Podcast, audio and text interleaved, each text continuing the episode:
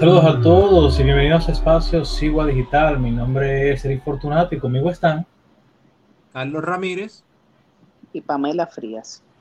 Pamela, ¿qué se ha movido hoy? ¿De qué nos vamos a reír? Eh, bueno, no sé si se enteraron, pero una tierna muchachita de 16 años, de, de residente de Villa Tapia, planificó un autosecuestro con su novio y unas cuantas personas más eh, a los fines de obtener de su familia la friolera suma de 350 mil pesos, porque como una muestra de amor eterno, ella quería ayudar a su novio a comprarse un carro o a pagar el inicial de un carro, no sé realmente, pero el caso es que esos 350 mil pesos eran para el novio y resolver el tema de su carro. Si no me quieren así, porque no me quieran entonces.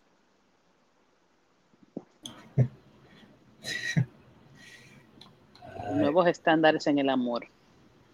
Sí, sí, no, no. Si no me van a querer así, que no me quieren. Yo no, no me interesa. Y que menos de ahí tú no coges, Carlos.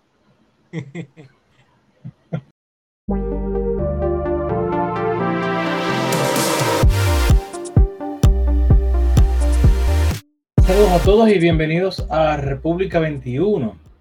En el episodio anterior hablábamos de la carrera administrativa y la diplomática a raíz de los cambios en designaciones del cuerpo diplomático y otros cambios que todos sabemos que se vienen dando con el nuevo gobierno. Hoy queremos ver dos temas en este segmento. Uno es lo referente a las alianzas público-privadas, la nueva ley que hay alrededor de eso, y lo que se ha hablado en los medios sobre el temor de la privatización de la OMSA, metro, eh, teleférico e incluso hasta el INCAD, el Instituto del, del Cáncer. El segundo tema que vamos a ver en este segmento es el reciente escándalo de la filtración y vulneración de la FinCEN y las transacciones sospechosas de lavado de activos. Lo primero, señores, que yo creo que debemos de hacer es definir qué dice la ley para que todito como que estemos la misma página de lo que es una alianza público-privada. Y en la ley hay, se, se definen dos alianzas público-privadas.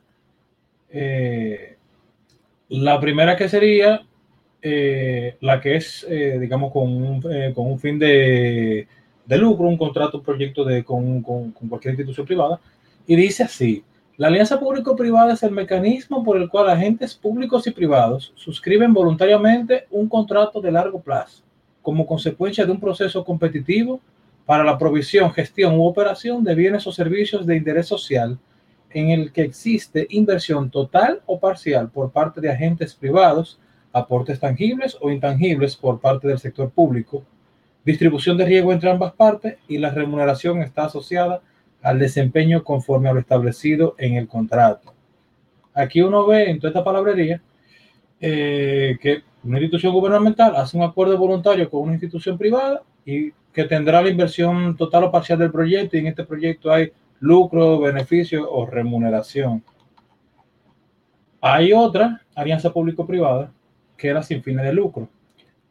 Y se entiende por alianza público-privada sin fines de lucro a la vinculación de personas jurídicas de derecho público y organizaciones sin fines de lucro, nacionales o internacionales, de cooperación y desarrollo, para realizar actividades de colaboración en la prestación de bienes o servicios de interés social, cuya finalidad es fomentar el desarrollo social del país. Dicha alianza no reconoce la generación de ningún beneficio financiero. Aquí lo que vemos una institución gubernamental hace un acuerdo voluntario con una asociación sin fines de lucro, una, una ONG, sea nacional o internacional, para un proyecto que sea de desarrollo social y aquí no hay lucro o beneficio económico involucrado. No sé si tengan comentarios para hacer. Es bueno hacer la diferenciación. Hay uno que es para ganar dinero y otro que no. O sea, son dos tipos y en ambos no se está dando un bien público, sino que se está acordando el manejo del mismo o el manejo de un servicio.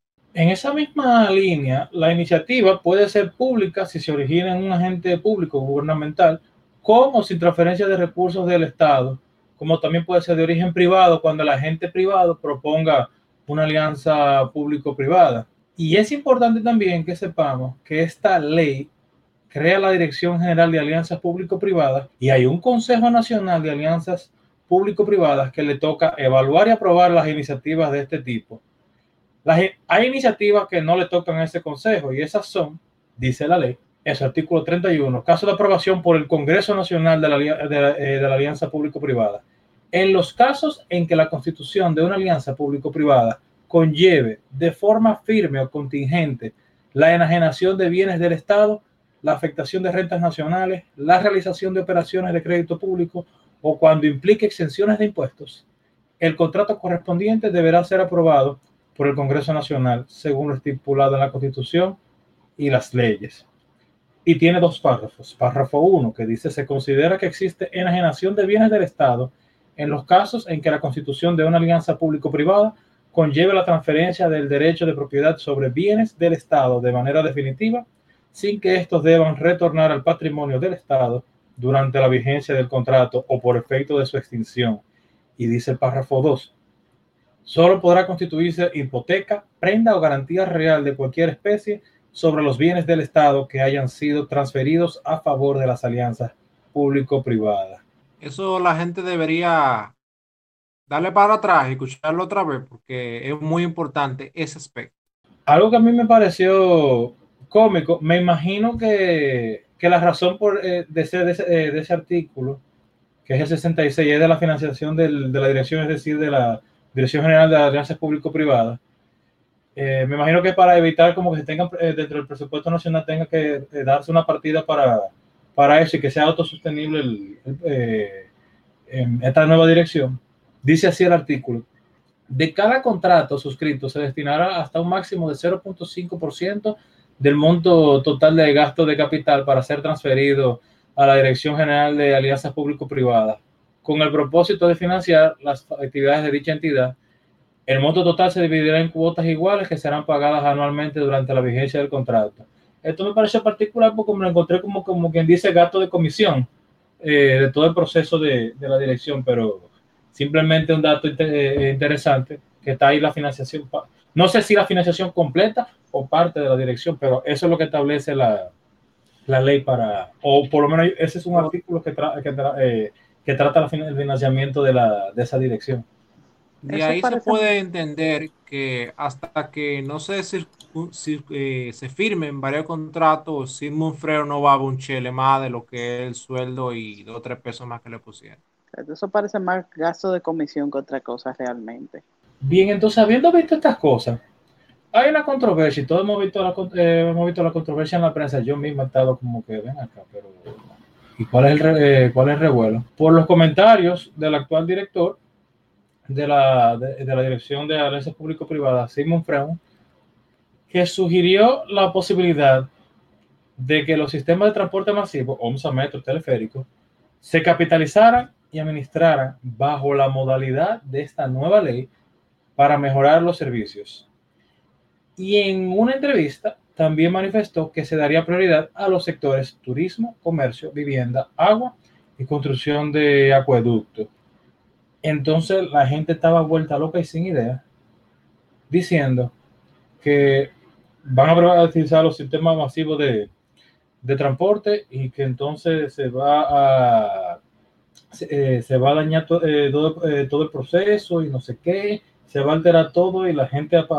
Y como que ha habido como que todo, todo eso, entonces, como se ha hablado en los medios de privatización y en las entrevistas y las veces que ha hablado el, el director, ha dicho de que se quiere que se capitalice y mejorar la administración y hacerlo a través de alianzas público-privadas Carlos, sería bueno que tú nos comentes en qué consiste eso de la capitalización de un bien público, de un servicio público, de una empresa eh, estatal, porque siempre se nos ha vendido esa idea de la privatización, sobre todo por lo que ocurrió en el gobierno de Lionel, las EDE, eh, y eso quedó como que en la mente de todo el mundo, el fiasco del modelo neoliberal, y ahora quieren volver a privatizar de nuevo y, dárselo a, a ciertos empresarios que son aliados quizá de, de este, de este gobierno o, o, de quienes estén ahí en las alianzas público-privadas en, en, la comisión, etcétera. El tema de la capitalización es algo que mucha gente habla y habla, pero poca gente entiende qué, qué es una capitalización y cuál es la diferencia de una privatización. Una privatización es prácticamente que el Estado suscribe esa empresa o ese servicio en un volumen de acciones X y vende todas las acciones a un, a un comprador o licitante que ofrezca el mayor precio. Y ese, ese servicio o ese bien del Estado pasa a ser privado. Una capitalización es que el Estado suscribe unas acciones y le vende una parte al sector privado. Y ese, y, ese, y ese dinero del sector privado pasa a entrar como inversión en ese servicio. Ahora, es, ese dinero, dependiendo de cuál es el volumen de acciones que el Estado suscriba, podría ser mayoritario, pero podría ser más minoritario. Entonces, en, el caso que sea mayoritario, entonces la dirección de esa operación, de, eso, de, de esa operación o de ese servicio, pasaría a ser privado, pero con una participación pública. O sea, eso es una empresa capitalizada. O sea, la dirección total no es de un sector privado, sino es compartida, ya que en, la, en el capital accionario es compartido entre el Estado y el sector privado. En las generadoras, que es el ejemplo que tenemos, se capitalizaron. O sea, eh, tenemos, teníamos generadoras que eran parte de la CDE, y lo que se hizo fue que se separó como si fueran empresas independientes cada, cada generadora. Y entonces el capital privado metió la mayoría de las acciones y tomó la dirección, pero de todas esas empresas reportan de sus dividendos al Estado cada año un porcentaje relativo, o sea, 40, 49%. O sea que realmente el Estado tiene una participación y el Estado está recibiendo ingresos de esa participación. Y tiene también cierto margen de toma de decisiones sobre esas empresas. O sea, la capitalización no es necesariamente una privatización. Como se hizo aquí, fue básicamente un acuerdo de aposento en donde entraron esos, ese capital privado. O sea, no fue una licitación para ver internacionalmente quién ofrecía la mejor opción y vender totalmente las acciones. Eso hay que aclararlo. Y eso no es lo mismo que las alianzas público-privadas. Hay tres formas. Hay tres formas de manejar un servicio o un bien. El primero es que sea totalmente privado. El segundo es que sea de la propiedad del Estado, pero el Estado cediéndolo cediéndolo por un tiempo. Eso es lo que se llama concesión, que es lo que se ha utilizado con los aeropuertos. Lo que se hizo con los aeropuertos fue concesión. Una, una concesión es que ese bien el Estado pasa a dejárselo por un tiempo determinado en su manejo a un, al sector privado. Ese bien sigue siendo público, pero hasta cierto tiempo el Estado tendrá que renovar el contrato o ese bien pasa a ser vas a hacer otra vez manejo del Estado. Ese es, la, es la el segundo renglón. El tercer renglón es el manejo público o empresa pública, es cuando el Estado tiene el bien público, lo maneja. Eso es lo que tenemos con, la, con EDESTE, EDESUR, con la CAS, entre otras empresas que son empresas públicas y se manejan de forma pública y el presidente tiene todo el poder de decisión sobre el manejo de esas empresas. También ahora se agrega un nuevo renglón, que es la alianza público-privada. Las alianzas público-privadas, a grosso modo, son un híbrido entre concesión y manejo público. Aquí no se cede totalmente el bien público o el servicio al sector privado en base a un contrato, sino que en un término de una colaboración, por eso el término colaboración público-privada, el sector privado entra conjuntamente con el gobierno o el Estado a tomar decisiones sobre ese servicio y sobre su manejo. Entonces, el Estado tiene el, tiene el bien y tiene poder de decisión, pero el sector privado entra con nuevos capitales, más recursos para mejorar ese bien, invertir en ese bien y a la vez tener una, una forma de reducir imperfecciones que, se, que ocurren mucho en el sector público y a la vez llevar mayor transparencia y seguimiento del sector privado de ese bien público. Sí, de, de hecho lo veo como, como, una forma de transicionar precisamente para eso, para que se, para que se den mejores los, eh, los servicios, para que todo se administre eh, mejor y así eh, el, el, gobierno pues se encarga de lo que se tenga que, eh, que encargar y con lo que no puede cargar pueda, pueda pasarlo y pueda trabajar con alguien que sí puede, puede hacerlo. Porque sí, sabe, y hay que, dejar claro, hay que dejarlo claro, una alianza público-privada no es una privatización. El que afirme eso no conoce la ley ni conoce los procedimientos que define la ley. También vimos en los medios, bien reciente, esta semana, que la diputada Iselmari Brito O'Neill, también conocida como Juliana O'Neill, denunció el rumor de la privatización del Instituto del Cáncer Rosa Emilia Sánchez Pérez de Tavares, INCART, para que pase a un patronato. No, sé no se sabe si el rumor era, eh, era para patronato o para qué tipo de administración iba, iba a ser, si se iba a hacer una concesión, si iba a ser algo como, como Sedimá, como la Plaza de la Salud, si, si se iba a vender, no se, no se sabe qué que se movía ahí. Y según corren los medios de prensa y en las redes sociales, médicos del INCAR también habrían denunciado y expresado quejas ahora y en el pasado. Aún no ha circulado ningún documento, no hay ninguna propuesta, no hay conversación al respecto. Y como no hay nada que se tenga ahora mismo, lo único que a mí se me ocurre es dejarle a nuestra audiencia que se hagan las siguientes preguntas. ¿A quién beneficiaría este rumor? ¿Qué personas ligadas al sector salud dentro del PLD, PRM la Fuerza del Pueblo les interesa este instituto? ¿Qué empresarios tienen simpatías con estas tres fuerzas políticas? ¿Qué médico desea dirigir el INCAR? ¿Y quiénes desean pertenecer al Consejo de Administración del, eh, INCAR? Esas son las preguntas que yo le dejaría a la, a la audiencia, ya que no contamos con, con nada a la mano. ¿Tienen algún comentario, Carlos, al respecto? Bueno, evidentemente eso parece que fue una bola de humo de algún médico que sabe que si se maneja por herencia público-privada eso lo van a votar, me parece. Entonces ahora, Pamela, eh, háblanos del escándalo de los FinCEN. Eh, no sé, Eric, si recordarás que hace cuatro años se destapó el escándalo de los papeles de, de Panamá.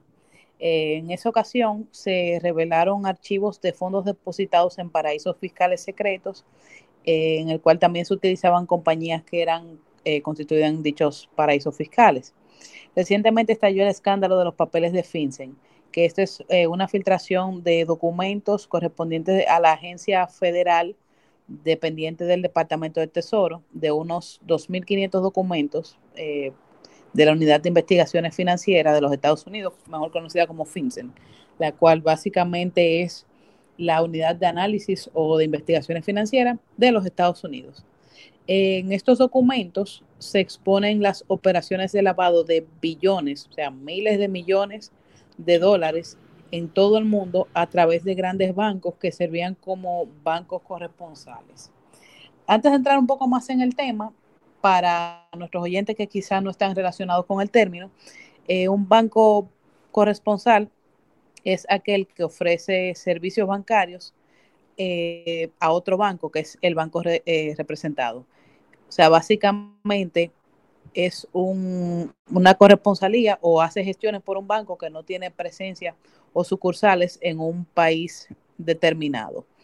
Eh, los servicios que ofrece incluye manejo de efectivo, transferencias internacionales, compensación de cheques, cambios de divisas, entre otros. Volviendo al tema del escándalo de FinCEN, la mayoría de estos documentos eh, obedecen a SARS o lo que se conoce en español como ROS, que son reportes de operaciones sospechosas remitidos por los bancos a las autoridades financieras en un periodo de 17 años, es decir, entre 2000 al 2017.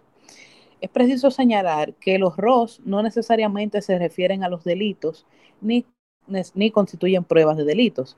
De hecho, en legislaciones como las nuestras, los ROS no pueden ser utilizados como medios de prueba, pero sí te pueden dar un indicio de alguna actividad ilícita que se esté llevando a cabo. Eh, ¿Cómo funciona esto? los bancos, eh, o no solamente los bancos, los que son sujetos obligados, tanto financieros como no financieros, hacen dos tipos de reporte. Uno es el RT, que es reporte de transacciones en efectivo, que son transacciones, pueden ser legales o ilegales, pero básicamente cualquier transacción que sobrepase el umbral de los 15 mil dólares para el caso de República Dominicana es considerada una transacción eh, posible de ser reportada como transacción de, efectivo que permite a la entidad financiera o a la superintendencia del banco, a cualquier órgano regulador, ver eh, el flujo de capital que pueda tener una persona o una empresa. Esto no necesariamente es una operación sospechosa, sino que simplemente te indica una operación que pasó del umbral. Ahora bien, de hecho, es interesante que tú mencionas y explicas esto, porque hablando con otro abogado y, y, comparando, por ejemplo, el marco legal que tenemos de lavado de activos, algo que tiene Estados Unidos es que así como tú decías que no puede ser usado para, para ningún tipo como de persecución, no, no, no sirve como, como evidencia, lo que hace Estados Unidos cuando, por ejemplo, porque uno ve series ve cosas y como que investigan muchísimo y dan con el palo y que dan con fulano de tal, pero no siempre es así. Y lo que hace Estados Unidos, y no sé si lo harán con los, eh, con los ROS o si los ROS les sirven para eso, es que te pone una lista negra para que nadie negocie contigo. O sea, cuando no encontraron como una evidencia para poder eh, culparte de, de, algo, si tenías suficiente indicio, te ponen una lista negra. Pero creo que nosotros no contamos con ese marco legal. Pero o sea, eso es lo que ellos hacen. Cuando ellos no llegaron a encontrar nada, te, no sé si lo que tú acabas de explicar va por, eh, va, por eso mismo, pero me pareció oportuno hacer el comentario precisamente por, eh, por ese dato de que ellos cuando no te encuentran algo, te ponen una lista negra que impide que otros eh, que, otras personas, que, otros, que otras entidades hagan comercio contigo.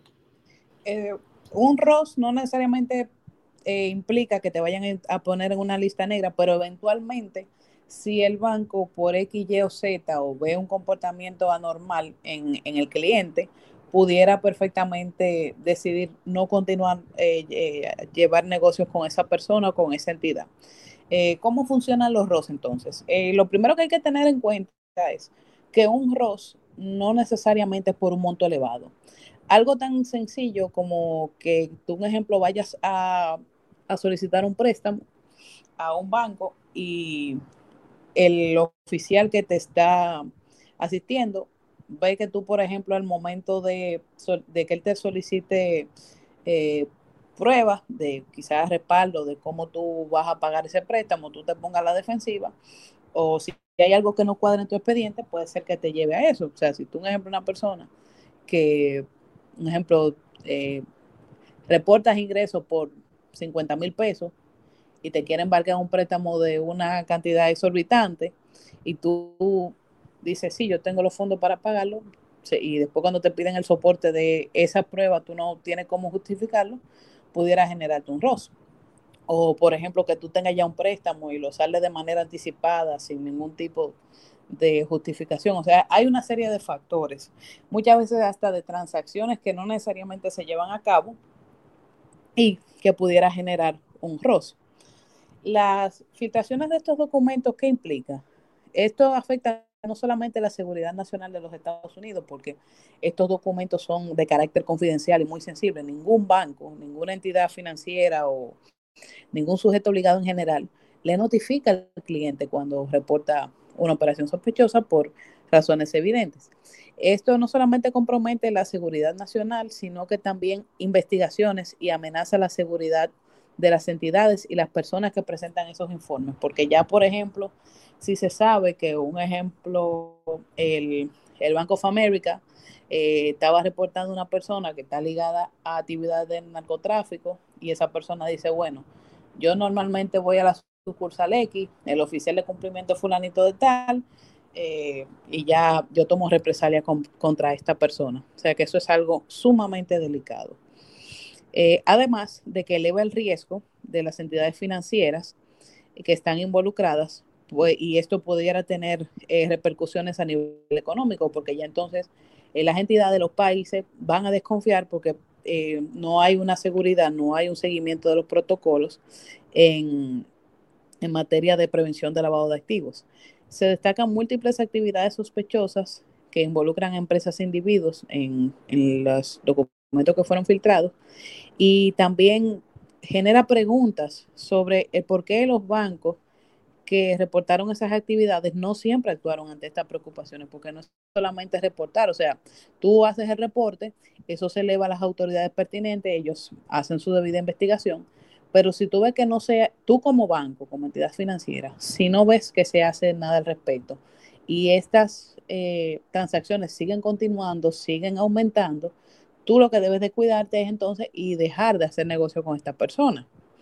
Conforme a una publicación que hizo el BBC el 21 de septiembre del presente año, eh, se revelaron datos sensibles de múltiples entidades como el HSBC, que ya hace un tiempo se encontraba en la mira por no llevar los protocolos de cumplimiento en materia de lavado y financiamiento de terrorismo, ni de hacer las debidas diligencias de los clientes. Este banco en particular permitió a estafadores mover millones de dólares de dinero robado por todo el mundo, incluso después de enterarse por boca de investigaciones de investigadores estadounidenses de que era ese dinero provenía de estafas. Otro banco que resalta es el JP Morgan, que permitió que una empresa eh, moviera más de mil millones a través de una cuenta en Londres sin saber quién era el propietario. Más tarde, el banco descubrió que la compañía podría ser de un mafioso que se encontraba en la lista de los 10 más buscados del FBI. Parece que todavía será muy eh, chévere todavía, parece ser. Sí, sí, ellos no, o sea, aquí, por, por ejemplo, en particular en República Dominicana, ciertas prácticas que habían anteriormente eh, y que a la cual recurren los países que son conocidos como paraísos fiscales, son las famosas acciones al portador, que son que cualquier persona que no está del todo identificada eh, puede ser propietario de, de, acciones dentro de una compañía. Por eso es que parte de los procesos de debida diligencia es determinar de manera fehaciente quién es el propietario de la compañía. Hay dos tipos de propietarios. Están eh, los que aparecen en los documentos y el que se conoce como beneficiario final por control efectivo, que es una persona que aunque no necesariamente tenga una gran cantidad de acciones, pero sí tiene muchas eh, facultades dentro de lo que es el manejo, eh, la administración, la gestión de la empresa como tal. También se encontró evidencia de que uno de los socios más cercanos del presidente de Rusia, Vladimir Putin, utilizó el, Barclays Bank en Londres para evitar sanciones que estaban destinadas a impedir que usara los servicios financieros en Occidente. Eh, parte del efectivo se utilizó para comprar obras de arte, que es una forma conocida de lavado de activos. Diría que cualquier parecido con la serie de televisión que la audiencia tenga como preferencia es mera coincidencia. No, uno se ríe, pero es verdad, o sea, el lavado de activos tiene la fabulosa capacidad de que tú hay muchas formas de tú encubrir los fondos, o sea, adquiriendo eh, bienes que no se aprecian tan fácil, como por ejemplo obras de arte, inmuebles, vehículos. Por eso es que en los últimos años las legislaciones de lavado han establecido límites en cuanto a las transacciones de efectivo. Ya, por ejemplo, aquí en República Dominicana, si tú quieres comprar un apartamento valorado en 3 millones, el propietario, la agencia o quien sea que esté en la transacción, el vendedor, no te puede recibir más de un millón de pesos en efectivo. El resto del dinero tiene que ser pagado vía transferencia o cheque, o sea, tiene que ser un dinero que se encuentre en una entidad bancaria, que se supone el banco hizo la debida diligencia de dónde vienen esos fondos y que te puede certificar, ah, no, mira, esta persona y borrando una cantidad X todos los meses, su perfil cumple con la característica y sí, este dinero salió de aquí. Diferente a una persona que te un saco con 3 millones de pesos que tú no sabes de dónde lo sacó. Eh, estas filtraciones no involucran solamente a bancos o entidades en Europa, también entidades que se encuentran en Asia y en Medio Oriente. En ese sentido, el Banco Central de los Emiratos Árabes Unidos eh, ha sido acusado a través de, o, o eso se ha manifestado en, estos papeles que se han filtrado, no actuó ante las advertencias sobre una empresa local que estaba ayudando a Irán a evadir sanciones. Como sabrán, eh, lo que es Irán y Corea del Norte tienen sanciones. Ningún país, ninguna persona puede eh, hacer negocios con nacionales de estos países por las sanciones para evitar que estos fondos sirvan a la proliferación de armas nucleares. Eso está raro, eso está raro. Dicho sea de paso, han, han habido muchos casos en, en esta parte del mundo de nacionales iraníes que están ligados al régimen de la Ayatollah y se nacionalizan para no llamar tanto la atención, como eso es una nacionalidad considerada de alto riesgo. Eh, un ejemplo, se vuelve un ciudadano de San Kitts y Nevis, como hubo un caso de un banquero iraní, se nacionalizó, constituyó una serie de compañías de carpeta, hizo unos negocios eh, de inmobiliarios en Venezuela, y utilizaban a Venezuela como canal para remitir dinero hacia Irán. Entonces, eso es un Mm. tema muy, muy espinoso. De que un saludito, un saludito al panita este sabe, ¿cómo es que se llama el, el panita de los cuartos Maduro? Eh, ¿Cómo que se Alex llama? Saab, creo que es. Tarek, Saab- ah, Tarek William Saab. Tarek Saab, eh, sí, Tarek Saab, un saludito para ese señor. Tiene que estar bien escondido ahora mismo. Nada más. También el Deutsche Bank eh, movió dinero sucio de lavadores de dinero del crimen organizado, terroristas y narcotraficantes. El Standard Chartered también movió efectivo para el Arab Bank durante más de una década, después de que cuentas de clientes en el Banco Jordano se utilizaran para financiar actividades terroristas. Se supone que eso eran cuentas que se inhabilitaban, tampoco tú, tan pronto tú detectas una persona involucrada en actividades terroristas o financiando terrorismo, lo que procede es cerrar la cuenta, pero siempre buscan eh, un testaferro eh, u otra vía para burlar los controles sin que ellos se vean in- involucrados directamente y seguir con sus actividades de financiamiento. Cónchale, pero. Y después, y después se quejan cuando, cu- cu- cuando lo van en contra. Sí, ya lo saben. Mucha gente a veces cree que los bancos eh, piden mucha información porque sí o porque son necios y entiendo que a veces es muy incómodo, y más para quien ha ganado su dinero honradamente, que dice, pero ven acá, esta gente tratan a uno como si fuera un delincuente, pero es para tratar en la medida de lo posible evitar este tipo de situaciones, porque siempre buscan cómo burlar el sistema para Lo- cuestiones de lavado y financiamiento de terrorismo. Lo que no sabemos si ya ha cambiado el asunto un poco con las leyes de lavado y si también le preguntan a la gente que tiene mucho cuarto para invertir, si, si todavía, si, si ya le están preguntando, si siguen pasándolo un cuartico, vamos a invitarte un- una tacita de café porque tú quieres invertir. O sea, no sé cómo, no sé cómo, no tengo ese, ese nivel de cuarto para invertir, no sé.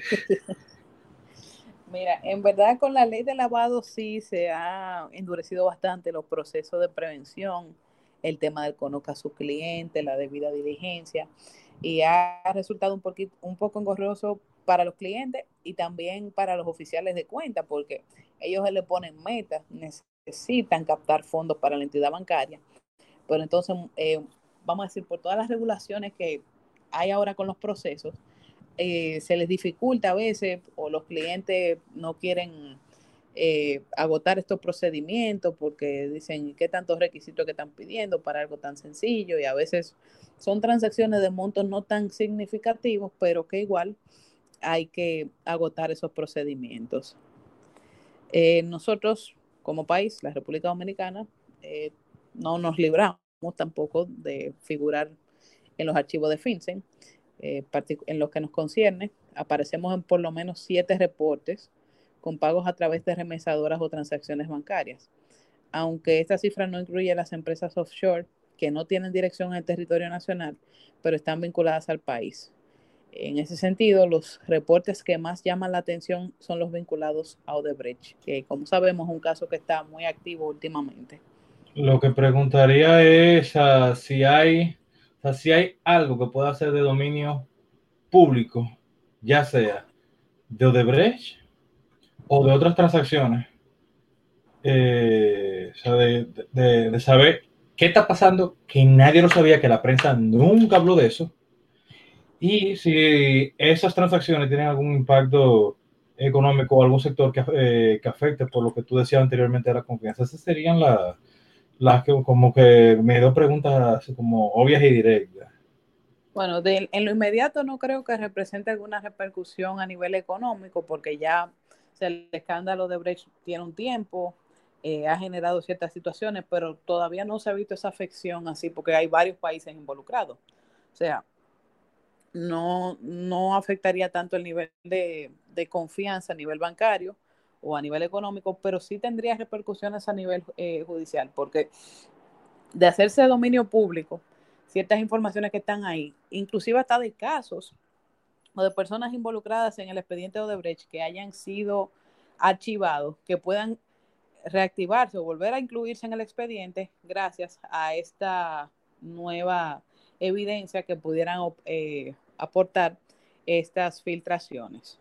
Pero el tema es que para poder hacer eso, aún con eso sería ya abriéndolo, no tipo Odebrecht, sería me imagino que abrir otra investigación aparte, a menos que hayan archivos provisionales, porque recientemente lo que se han dicho es que hay una serie de expedientes que se archivaron definitivamente cuando se habían dicho que se habían cerrado eh, provisional, pero no sé si queden eh, eh, archivos provisionales o si se puede abrir una investigación por otra línea con, con esas nuevas evidencias. Ojalá que en todo caso Sí, porque eh, necesitamos, necesitamos que las cosas se lleven hasta lo, hasta lo último para una cultura más de, de, de consecuencia con respecto a la ley. Exacto, y que no continúe esa cultura de impunidad a la cual hemos estado acostumbrados hasta este momento.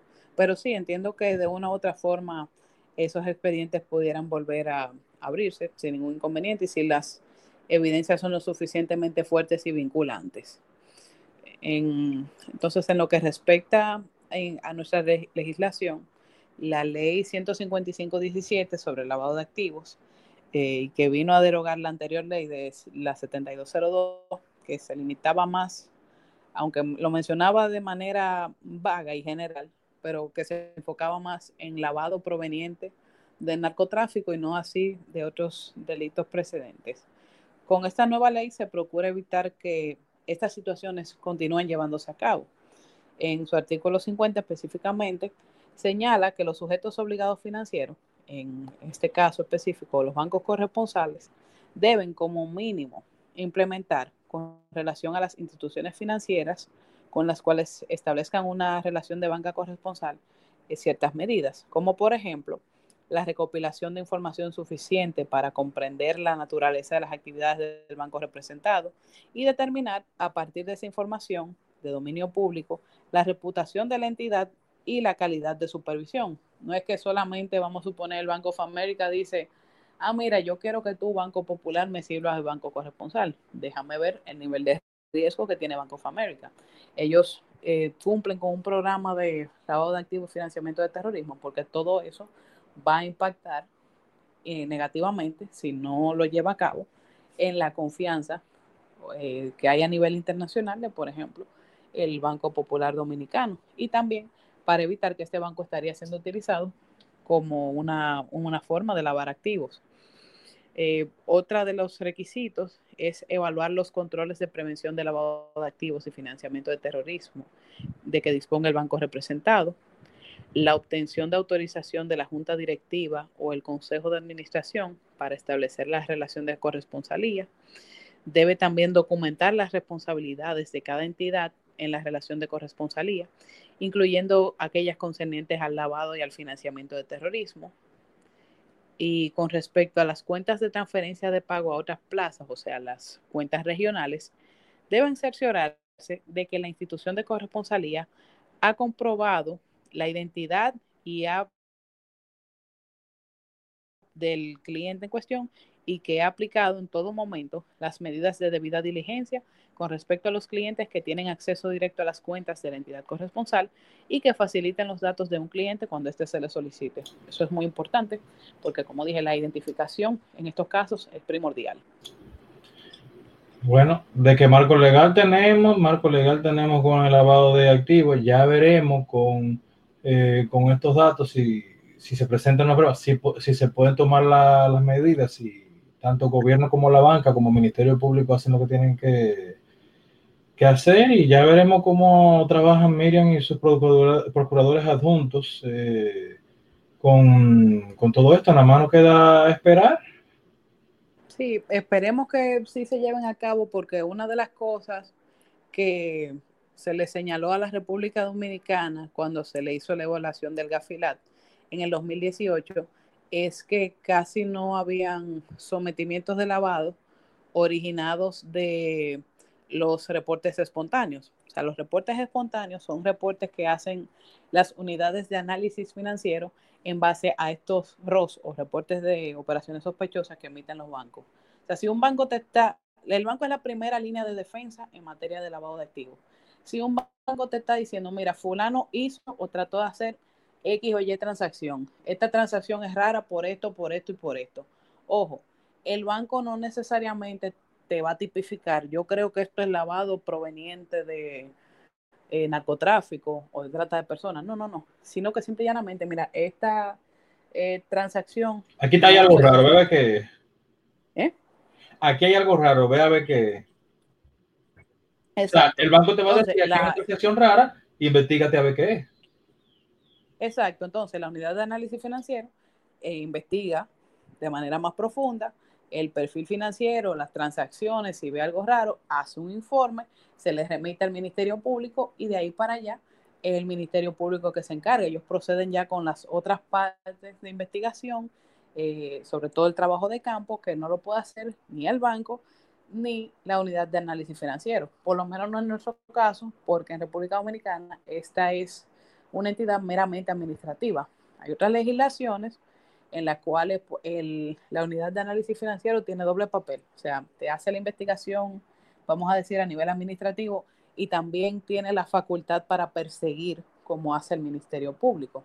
Obviamente, ya ellos tienen eh, otros requisitos, tienen otros procedimientos, que por ejemplo en nuestro caso, como es algo meramente administrativo, esto, los reportes de la unidad de análisis financiero no pueden ser utilizados como medios de prueba en ninguna instancia, sino que simple y llanamente orientan al Ministerio Público, mira, investigate tal cuenta o investigate tal cosa que por aquí es que anda.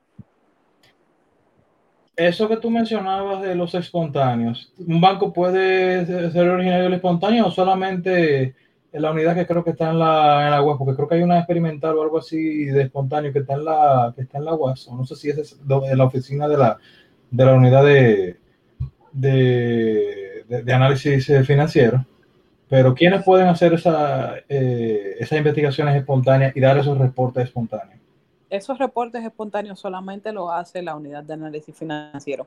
El banco lo que te hace es el reporte de operación sospechosa y vamos a decir no tiene mayor participación. Obviamente la, la unidad le puede, eh, le solicita más información como perfil del cliente, otras cuentas, otro producto que quizá posea en el banco, y puede quizás querer eh, solicitarle documentos de soporte y una que otra cosa, pero el banco en sí no te genera ningún tipo de inteligencia, solamente como que los insumos y ya en, vamos a decir, los insumos crudos o en bruto, ya la unidad de análisis financiero los refina y se los remite a, las autoridades competentes dependiendo de lo que vea. Si es una persona que quizá tiene que ver con un tema de narcotráfico, sea porque eh, tiene antecedentes en ese sentido o por alguna otra razón se lo puede eh, remitir al Ministerio Público directamente o a la DNCD. Todo va a depender de lo que se vea en esa parte de la investigación. Bien, pues nada, queda, queda esperar. Queda esperar.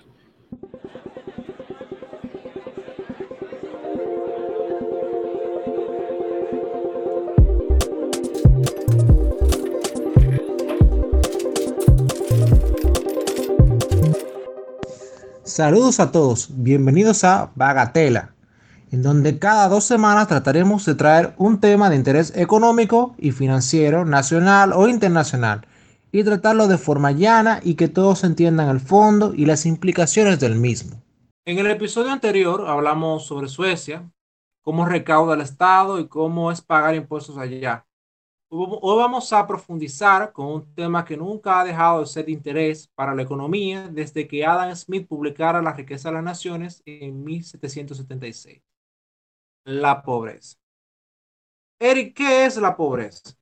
Bueno, Carlos, yo entiendo que la pobreza en estos, en estos términos así eh, sería que la gente no te, eh, la gente esté cobrando en un rango de, de, un dólar a, de un dólar a cinco dólares diarios, de un dólar a tres dólares diarios, que eso no le dé para, para nada, porque ya según la, el Banco Mundial y demás, y demás organizaciones, menos de un dólar diario es indigencia, pero, pero va por ahí, o sea, tú estás cobrando que tú, no puedes, que tú no puedes vivir, con lo que tú cobras tú no puedes tú no puedes vivir y entonces eso es, pobreza en, estos términos materiales. Esa es, la, esa es la definición de pobreza que se usa muy frecuente, que es de línea de pobreza. O sea, cuando hablamos de pobreza, eh, podemos hablar de muchas cosas.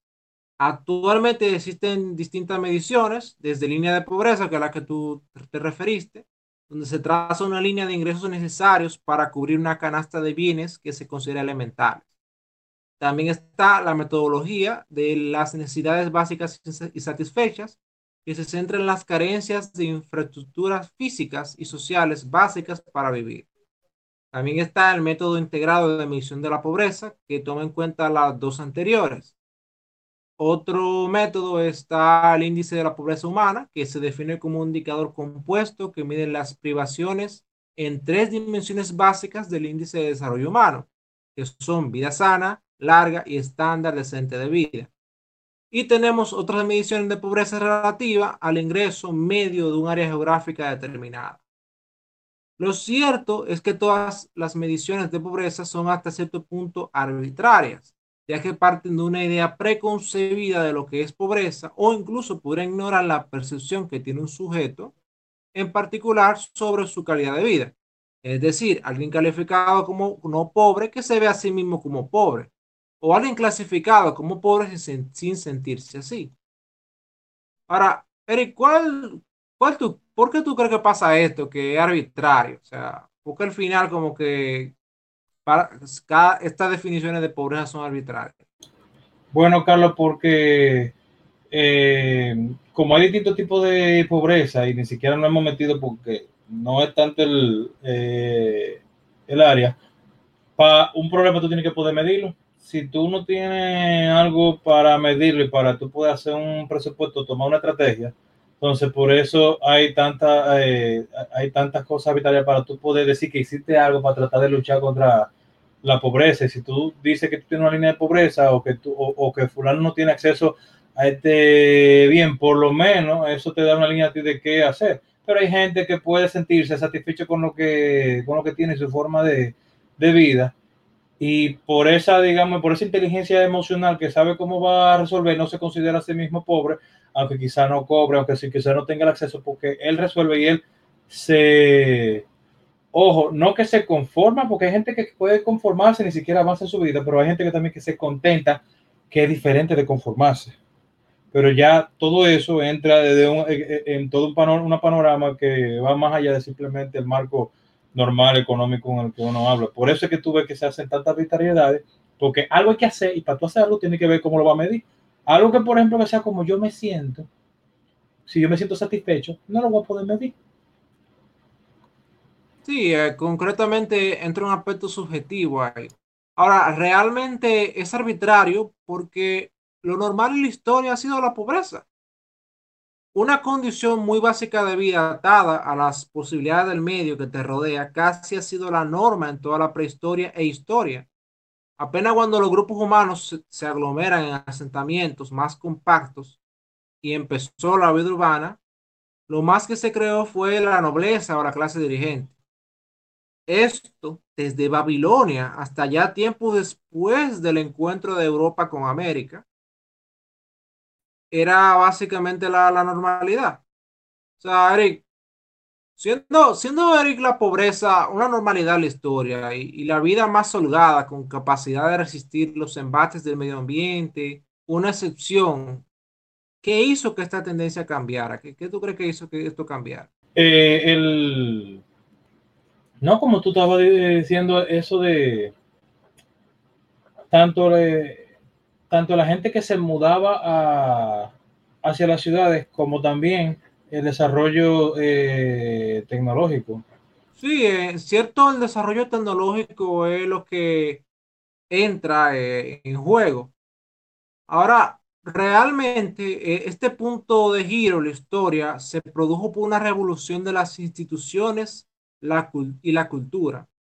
Y el disparo de inicio de esta revolución en la cultura, la ciencia y las instituciones se puede ubicar en Inglaterra durante el reinado de Isabel I de la dinastía de los Tudor, con el filósofo inglés Francis Bacon.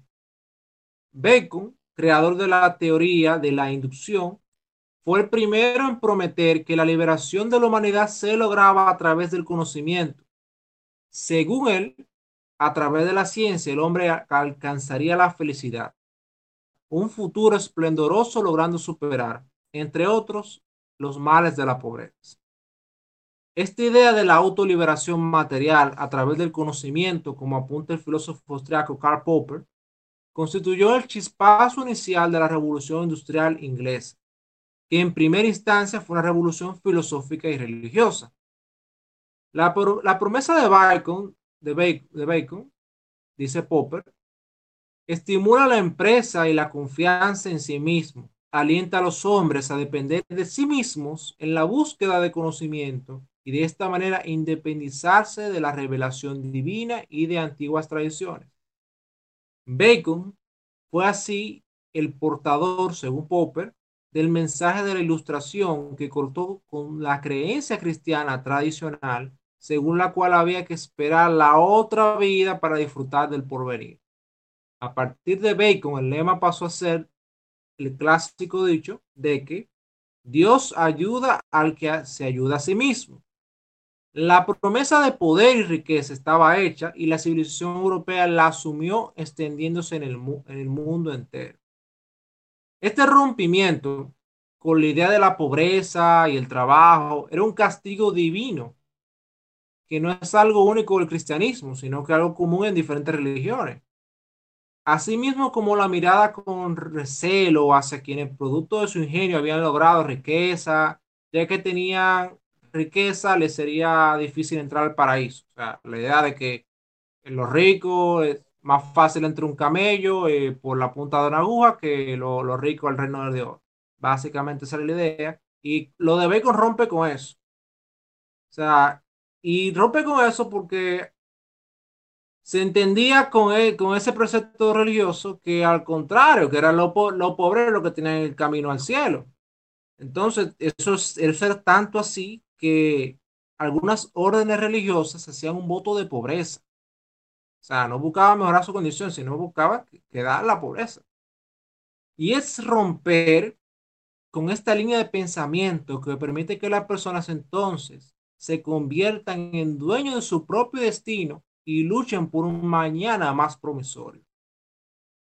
Eric, en la, de la, en la época de Bacon, ¿cuál tú crees que era el índice de pobreza en el mundo? Bueno, tiene que haber más de un 80% de pobres de lo que estaban viviendo. Bueno, te acercaste mucho. O sea, se tienen diferentes estimados, pero el consenso académico es que iba por el orden del 90 al 95% de la población mundial para el año 1561, que fue el año que nació Bacon. La renta media de Inglaterra, para que tengan idea, a los valores de hoy serían unos, unas 1.185 libras esterlinas. 100 años después de la muerte de Bacon, esta renta media era 1.805 libras, o sea, un cambio de un 150%, era 150% el valor del momento de su nacimiento. Esto para ponerlo en perspectiva, para que entiendan qué cambio tan disruptivo, de 1270 al año en que nace Bacon, el crecimiento del PIB per cápita fue menor que ese periodo. O sea, un periodo mucho más extenso de tiempo, en donde incluso se incluye la, el descubrimiento de América o el encuentro de América con Europa. Tuvo un crecimiento mucho menor que el crecimiento después de, la, de que las ideas de Bacon revolucionan la sociedad e inician la revolución industrial. Eric, ¿Tú crees que estas ideas de Bacon trascienden a, otros ámbitos de la vida? Claro que sí, porque eh, si recordamos toda la etapa que pasó después de Francis Bacon eh, y, ese, y eso de la ilustración y el asunto de buscar conocimiento, eh, inclusive en la misma etapa eh, del pensamiento religioso que tú mencionas, acuérdate que estuvo el tema de la, de la reforma protestante y en ese proceso eh, muchas ideas eh, cambiaron para poder afectar todas las áreas productivas de la vida.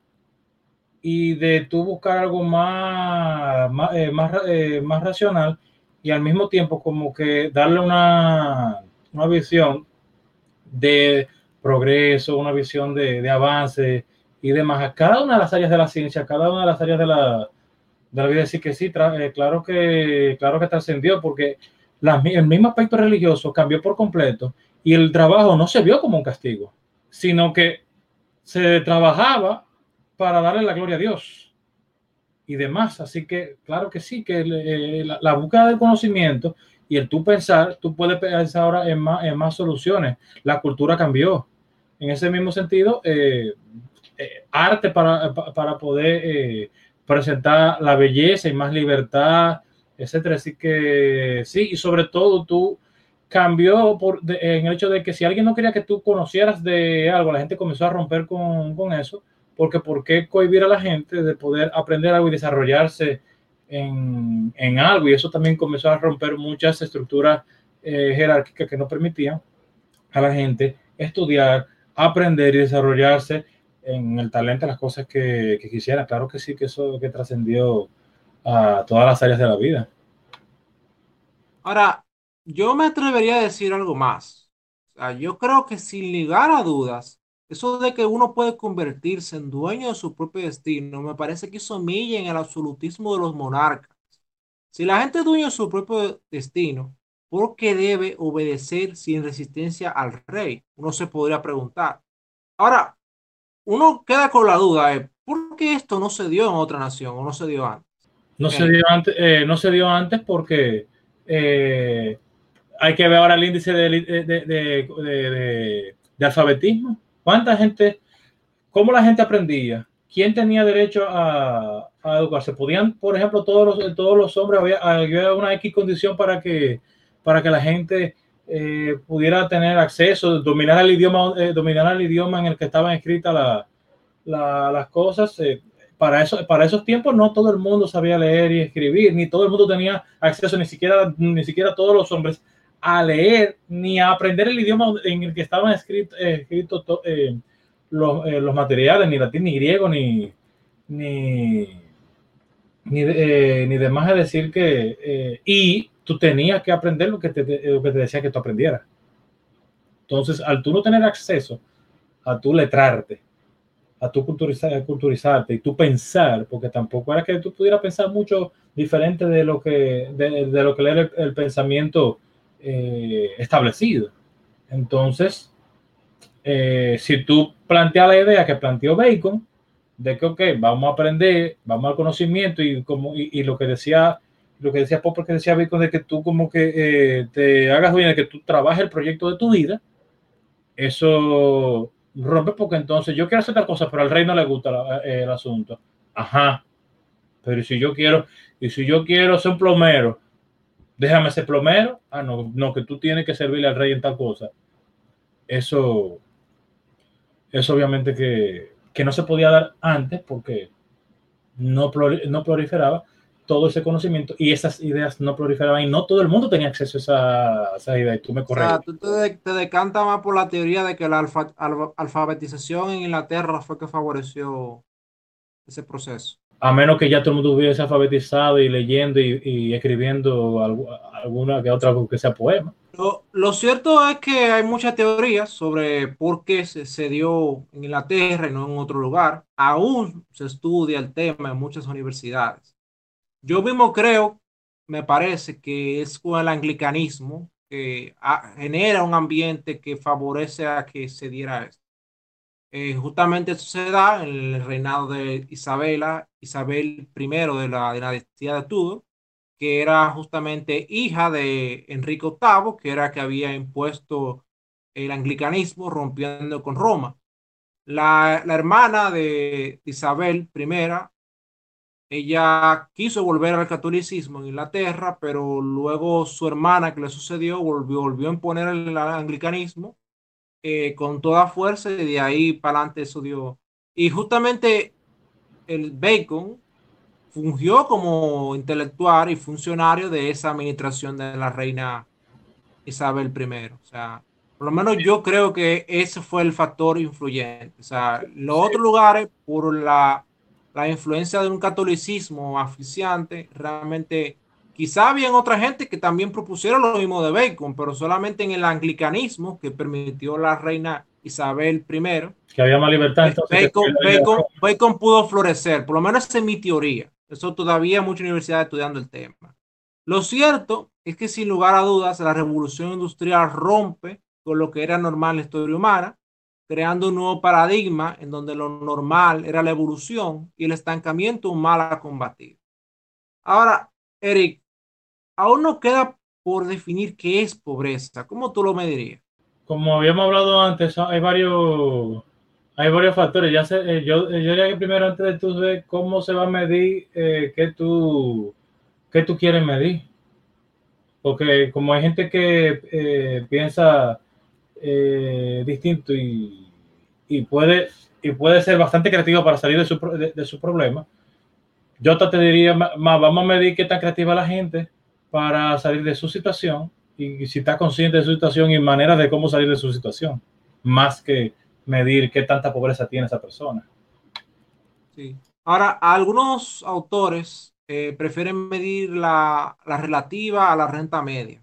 es decir, de la, la gente, la gente, si, si tomamos todas las rentas de un país y la dividimos entre sus ciudadanos, ese número entre dos quien te, gane menos de ahí se considera pobre. Eso es un planteamiento que lo hacen muchos autores.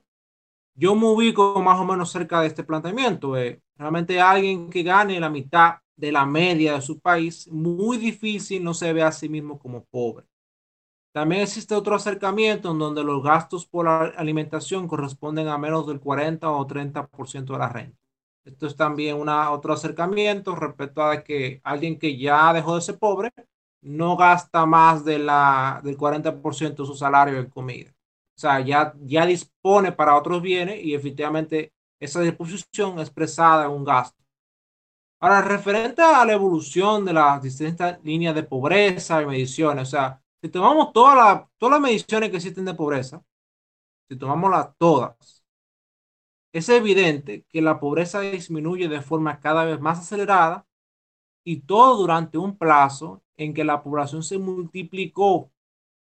Todo un dolor de cabeza para el viejo Malthus, que casi como profecía apocalíptica veía un problema con la evolución geométrica de la demografía y aritmética de la producción. Lo que no vio Malthus es que, como decía Bacon, el conocimiento es poder. Y es con ese poder que vía la innovación, la producción puede evolucionar de forma geométrica. Ahora, hay algo que decía Bacon, no sé si era un tipo de analogía o cuento, y era que la serpiente quiere convertirse en dragón. O sea, si la serpiente quiere convertirse en dragón, debe comer sola. Trayendo esto al tema de la pobreza, ¿qué aplicación podríamos darle, Eric? Yo entiendo que eso es, tú quieres, si tú quieres avanzar, tienes que guayar la yuca. Sí, definitivamente. Suena, suena muy a eso. Ahora, sin lugar a duda, eh, que todos los seres humanos a lo largo del globo sean dueños de su propio destino, lo menos lo que yo entiendo que quiere es tomando esa, ese tipo de historia mitológica a, e, a la pobreza.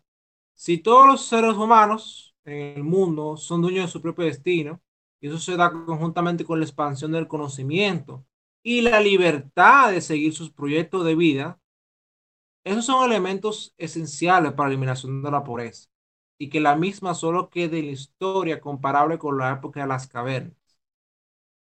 Ahora, no se preguntaría, eh, ¿se está disminuyendo la pobreza? Eh, cada vez hay más gente que puede disponer de, de recursos y hacer más cosas incluso en los países que anteriormente parecía imposible, ya actualmente han disminuido muchísimo la pobreza. Sea, estamos en un punto de no retorno en el camino hacia la eliminación de la pobreza. O la historia no es tan lineal como parece y todo esto podría estar en peligro. realmente para la dinámica de progreso social integral de, del ser humano, eh, estos avances y el asunto de tú estar luchando, cooperando, cada quien dándose cuenta de qué puede hacer con su, con su vida, es una dinámica que va a seguir, vamos a seguir avanzando, pero ni, ni creo que económicamente podamos hablar de un futuro donde donde esto económicamente se va a poner eh, peor, todo está en peligro del sistema, ni, ni tan promisorio como que eh, le dijimos adiós a la pobreza, porque decirle adiós a la pobreza es decirle adiós a la dinámica de poder salir de la pobreza por cada quien tomar eh, su, la vida con sus propias manos y trabajar su propio proyecto de vida. Bueno, real, realmente lo cierto es que nada está garantizado y si la sociedad toma una siesta sobre los logros del pasado, el proceso puede ser inverso. Sociedades que en algún momento se vieron en la opulencia, generaciones después, o incluso solo décadas después, volvieron a la miseria más oprobiosa. Para mencionar casos, en nuestra región tenemos Argentina, donde a finales del siglo XIX el nivel de ingreso per cápita estaba a la par de países como Australia y Estados Unidos. Al día de hoy vive una constante decadencia. El otro caso fue el venezolano, que de ser Caracas una capital de la opulencia, en pocas décadas se convierte en un foco de enfermedades ya eliminadas en los demás países de la región y con una miseria comparable a la de Haití. Ya como decía Francis Bacon, la envidia es un gusano roedor del mérito y la gloria. Y es esta envidia a esta opulencia concentrada en una capa de la sociedad que llevó a ese pueblo a tomar el derrotero en que está, que es producto de adherirse a una promesa de cambio del rumbo político basado en la envidia. Ante esto, Bacon nos recuerda que en materia de gobierno, todo cambio es sospechoso, aunque sea para mejorar. Y son estos supuestos cambios para supuestamente mejorar que, podríamos, que podrían ser los principales enemigos del fin de la pobreza en el mundo. Ay, chichi. Ya lo saben a los que le encanta hacer políticas públicas contra la pobreza. Tengan cuidado que no se le pase la mano, para que no nos no, no volvamos toditos pobres. Señores, síganos en Spotify, YouTube, iTunes, Google Play Music, iBox como Sigua Digital. Búscanos en Facebook como Sigua Producciones y en Instagram como Sigua Digital. Danos like, síguenos, compártelo con tus amigos. Visita nuestro portal siguadigital.com, donde también vas a encontrar publicado todos los episodios que hemos grabado. Síguenos en Twitter, arroba Digital. Puedes escribirnos a info arroba y también dejarnos tus preguntas en las diferentes plataformas. Gracias por escucharnos y esperen a nuestra próxima entrega.